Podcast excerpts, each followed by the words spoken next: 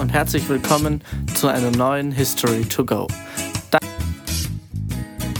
Endlich gibt es wieder neue Folgen.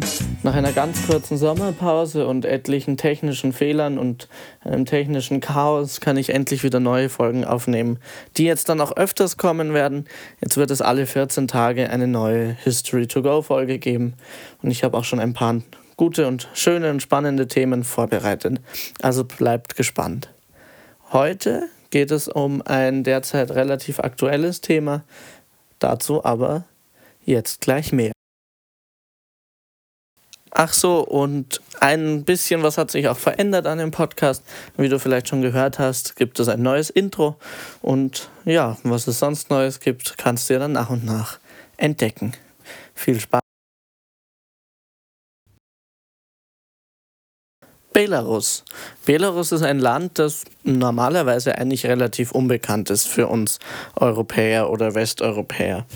Aber zurzeit ist es ziemlich oft in den Medien. Vor allen Dingen wegen den derzeitigen Protesten gegen den Wahlbetrug des Präsidenten Lukaschenko, der auch der letzte Diktator Europas genannt wird. Wer aber kennt dieses bisher so verschlossene Land, das übrigens das einzige Puffergebiet zwischen Polen und Russland, EU und Russland, aber auch zwischen den Westmächten und Russland ist, genauer? Naja, das soll sich zumindest, was die Geschichte des Landes angeht, heute ändern. Das ist natürlich allerdings auch nur ein grober Überblick, da die Zeit einfach zu kurz ist, dass wir total ins Detail gehen. Ich meine, das ist ein belarussisches Hochschulstudium, die belarussische Landesgeschichte. Aber so einen grob Überblick werden wir hinbekommen, der auch ziemlich interessant ist.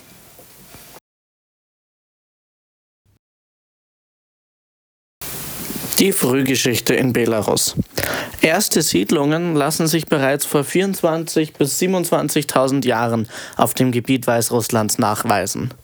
Das südliche Gebiet Weißrusslands oder von Belarus, auch genannt Polesien, gilt übrigens auch als möglicher Ursprungsort der Slawen. Man ist sich nicht ganz sicher, wo die Slawen eigentlich herkommen als Volk, aber Polesien könnte ein möglicher Ort sein. Im frühen Mittelalter allerdings gab es bereits größtenteils Besiedlung von Belarus durch ostslawische Stämme wie die Trekowitschen, die Radimitschen, die Polochanen und im Nordwesten auch von baltischen Stämmen. Circa um 800 rum wurde dann von Wikingern das Kiewer Russ gegründet. Das schloss später auch durch Gebietseroberungen das heutige Belarus ein. Ein wenig später, so circa um 1000 nach Christus, wurden dann selbstständige Fürstentümer auf dem Gebiet des Kiewer Rus gegründet. Die waren allerdings fest in das Reichssystem vom Russ eingegliedert. Circa um 1240 wurde aber das Kiewer Russ wieder durch einen Einfall kriegerischer Mongolenstämme, auch bekannt unter dem Mo Begriff des Mongolensturms, aus dem Osten Europas zerstört. Allerdings hat das die Kiewer Russ noch ein wenig überdauert und erst im 14. Jahrhundert zerfiel das Russ endgültig. Durch den Zerfall des Kiewer Russ entstanden mehrere Volksgruppen, zum Beispiel das Fürstentum Galizien-Wolhynien auf dem Gebiet der heutigen Ukraine. Das erstreckte sich von den nördlichen Hängen der Karpaten über das heutige Ostgalizien und Wolhynien, also bis in die Mitte des 14. Jahrhunderts bestand dieses Fürstentum und bildete den Grundstein für spätere ukrainische Volksgruppen, fiel allerdings dann im Mitte des 14. Jahrhunderts erst einmal unter litauisch-polnische Herrschaft. So viel zur ukrainischen Teil. Es gab aber auch einen großrussischen Teil, den wir heute noch als Russland kennen, der bis 1480 unter mongolisch-tatarischer Herrschaft war, bis sich dann unter interessanterweise Moskauer Führung das Großrussische Reich. Dass das aus Moskau heraus geschah, ist daher interessant, da wir später die Zaren nur in St. Petersburg kennen, also sprich die Hauptstadt sich erst später ähm, verlagert hat und auch heute ist ja die Hauptstadt wieder Moskau. Dann gab es aber auch noch eine andere Volksgruppe und zwar auf dem Gebiet Weißrusslands oder eben von Belarus. Allmählich hat sich eine eigene belarussische Volksgruppe dort herausgebildet. Das ist auch wichtig, wenn es um den Begriff Weißrussland oder Belarus geht, da die Belarussen Wert darauf legen, dass sie nicht in dem Volk der Russen integriert sind, dass sie nicht mit den Russen zusammenhängen. Und daher möchten sie lieber Belarus genannt werden als Weißrussland. Das impliziert ja, dass sie ein Teil von Russland sind, also das weiße Russland. Das möchten sie nicht sein. Im 14. Jahrhundert bestand die weißrussische Gebietschaft oder die belarussische Volksgruppe aus dem Fürstentum Smolensk und dem Fürstentum Polatsk. Schließlich wird Belarus im 14. Jahrhundert von der ziemlich stark nach Osten hin expandierenden Großmacht des Großfürstentums Litauen. Die Herrscher von Litauen führten übrigens stets den Titel Magnus Dux Litvaniae Sarmatie et Russiae da ist also in Russien auch Belarus integriert, allerdings als Russland. Und was auch interessant ist, ist, dass der Titel auf Latein geführt wurde. Das heißt, dass man versuchte, auf litauischer Seite sich in das lateinische Europa zu integrieren und weniger etwas mit baltischen oder slawischen Wurzeln zu tun haben wollte. Bis heute ist noch davon, von dieser Eroberung etwas in den beiden Landessprachen des Litauischen und des Belarussischen hinterblieben. Beide nennen sich interessanterweise eigentlich übersetzt in der jeweiligen Landessprache Belarus.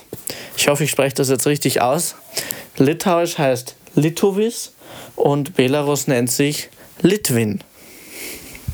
Die Landessprache zu dieser Zeit ist noch das ostslawische Ruthenisch in diesem litauischen Großstaatbund. Da überproportional viele Ostslawen in dem heute belarussischen Gebiet gelebt haben. 1386 wird Belarus dann Teil des Doppelstaates Polen-Litauen und blieb darin bis zum Ende des 18. Jahrhunderts integriert.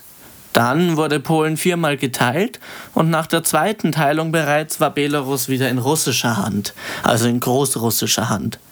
Das wird auf der russischen Seite wie eine Wiedervereinigung gesehen.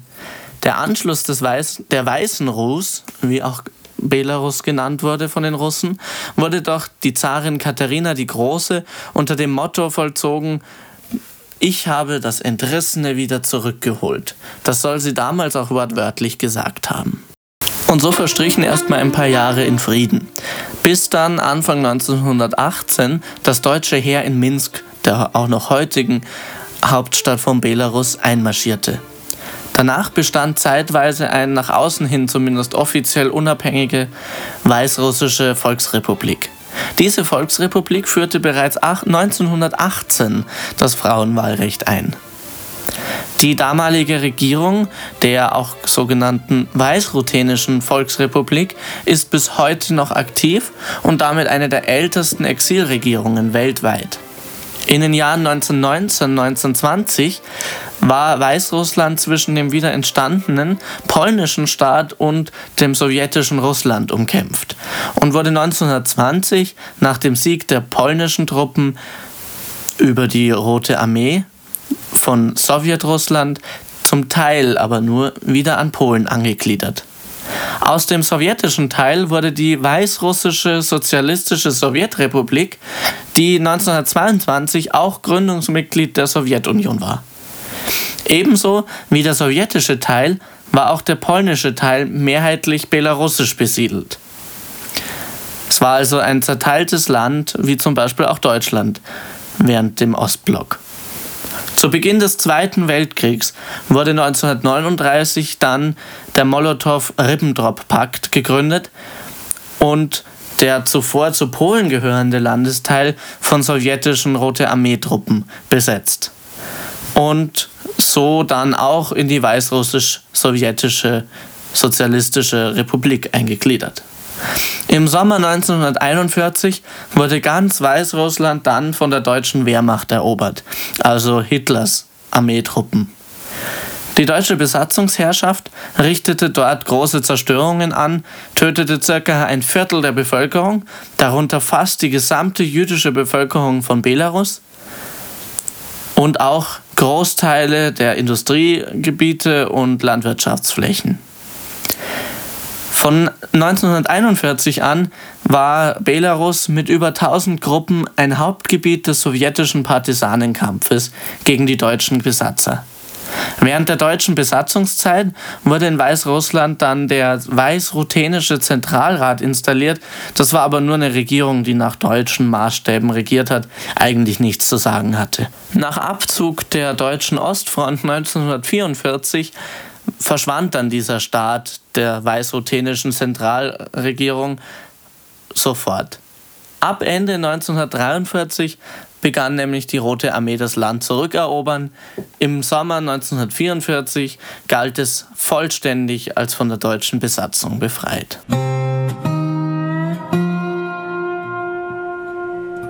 Etwa 8 bis 9 Prozent aller ermordeten europäischen Juden stammten aus Weißrussland.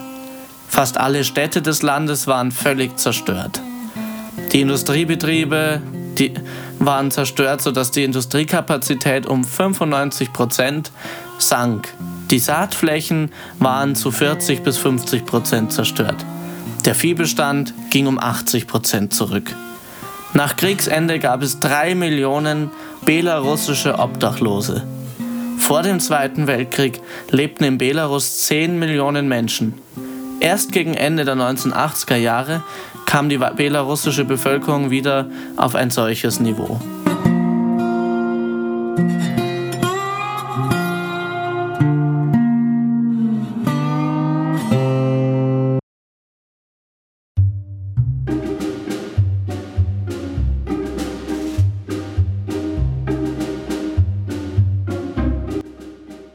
So war Belarus auch erst einmal Teil der UdSSR und 1945 wie die ukrainische sowjetisch-sozialistische Republik auch Gründungsmitglied der Vereinten Nationen zusammen mit Russland.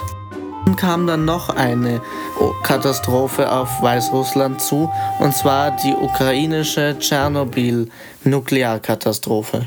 Und weite Teile des Landes wurden durch einen radioaktiven Niederschlag kontaminiert.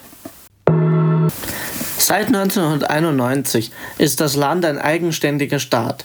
Von 1991 bis 1994 wurde er von Stanislaw Schuschkewitsch regiert. Ihn hat dann Alexander Lukaschenka abgelöst, der seitdem auch heute noch Belarus diktatorisch regiert. Lukaschenkos Politik wird von Kritikern als autoritär, und undemokratisch bezeichnet und im Übrigen auch als marktfeindlich. Das Parlament hat eigentlich keine wirkliche Funktion mehr inne und ist rein dekorativ. In Europa ist es wirtschaftlich und politisch stark isoliert. Die wichtigsten Partner sind daher Russland, der Iran und Venezuela. Mit Russland wurde, schon seit den 1990er Jahren eine Zoll- und Verteidigungsgemeinschaft diskutiert, die jetzt wahrscheinlich sogar kommt. Bisher waren es aber immer nur Gespräche. Seit 2001 gibt es Präsidentschaftswahlen und alle wurden von zahlreichen internationalen Beobachtern als undemokratisch bezeichnet. Und daher bezeichnet man auch Lukaschenko als den letzten europäischen Diktator. Das hat sich auch wieder in der jetzigen Präsidentschaftswahl 2020 gezeigt. Schließlich hat Lukaschenko relativ dreist versucht, die Wahlen zu manipulieren. Einfach versucht hat, riesige Körbe von Stimmzetteln für die Opposition verschwinden zu lassen. Die Oppositionskandidatin Svjatjana Zichanowskaja floh nach Litauen. Eine Verfassungsänderung wurde von Lukaschenka ins Spiel gebracht, damit er den Protesten besser begegnen kann. Es ist ein immer mehr in die Diktatur abrutschender Staat. Belarus ist sicher keine Demokratie mehr. Das ist leider die traurige Tatsache heute, aber auch früher hatte Belarus es nicht leicht. Es war immer ein Spielball zwischen West- und Ostmächten, zwischen Litauen, Russland, Polen, Russland und heute eben europäischen Mächten und Russland. So, das war's auch schon wieder mit belarussischer Geschichte. Ich hoffe, dir hat die Folge gefallen. Am besten hinterlässt du noch ein Abo, dann wirst du benachrichtigt, wenn wieder eine neue Folge kommt. Dieses Mal aber garantiert häufiger, ich verspreche es. Wieder in zwei Wochen. Alle zwei Wochen eine neue Folge. Und wenn dir die Folge wirklich gefallen hat oder du sonst irgendein Feedback, eine Frage, irgendetwas an mich richten möchtest, dann hinterlass einfach einen Kommentar. Am besten auf meiner Webseite www.history2go.info. Oder du hinterlässt einen Kommentar bei iTunes. Ich freue mich auf deine Nachricht. Ach so, und wenn du mir noch eine Sprachnachricht schicken willst, darauf kann ich dann auch in einem Podcast einmal antworten, dann mach das doch einfach über den Link in der Beschreibung. Da ist auch der Link zu meiner Webseite. Ich freue mich, wenn du auch beim nächsten Mal wieder reinhörst. Dein Flo.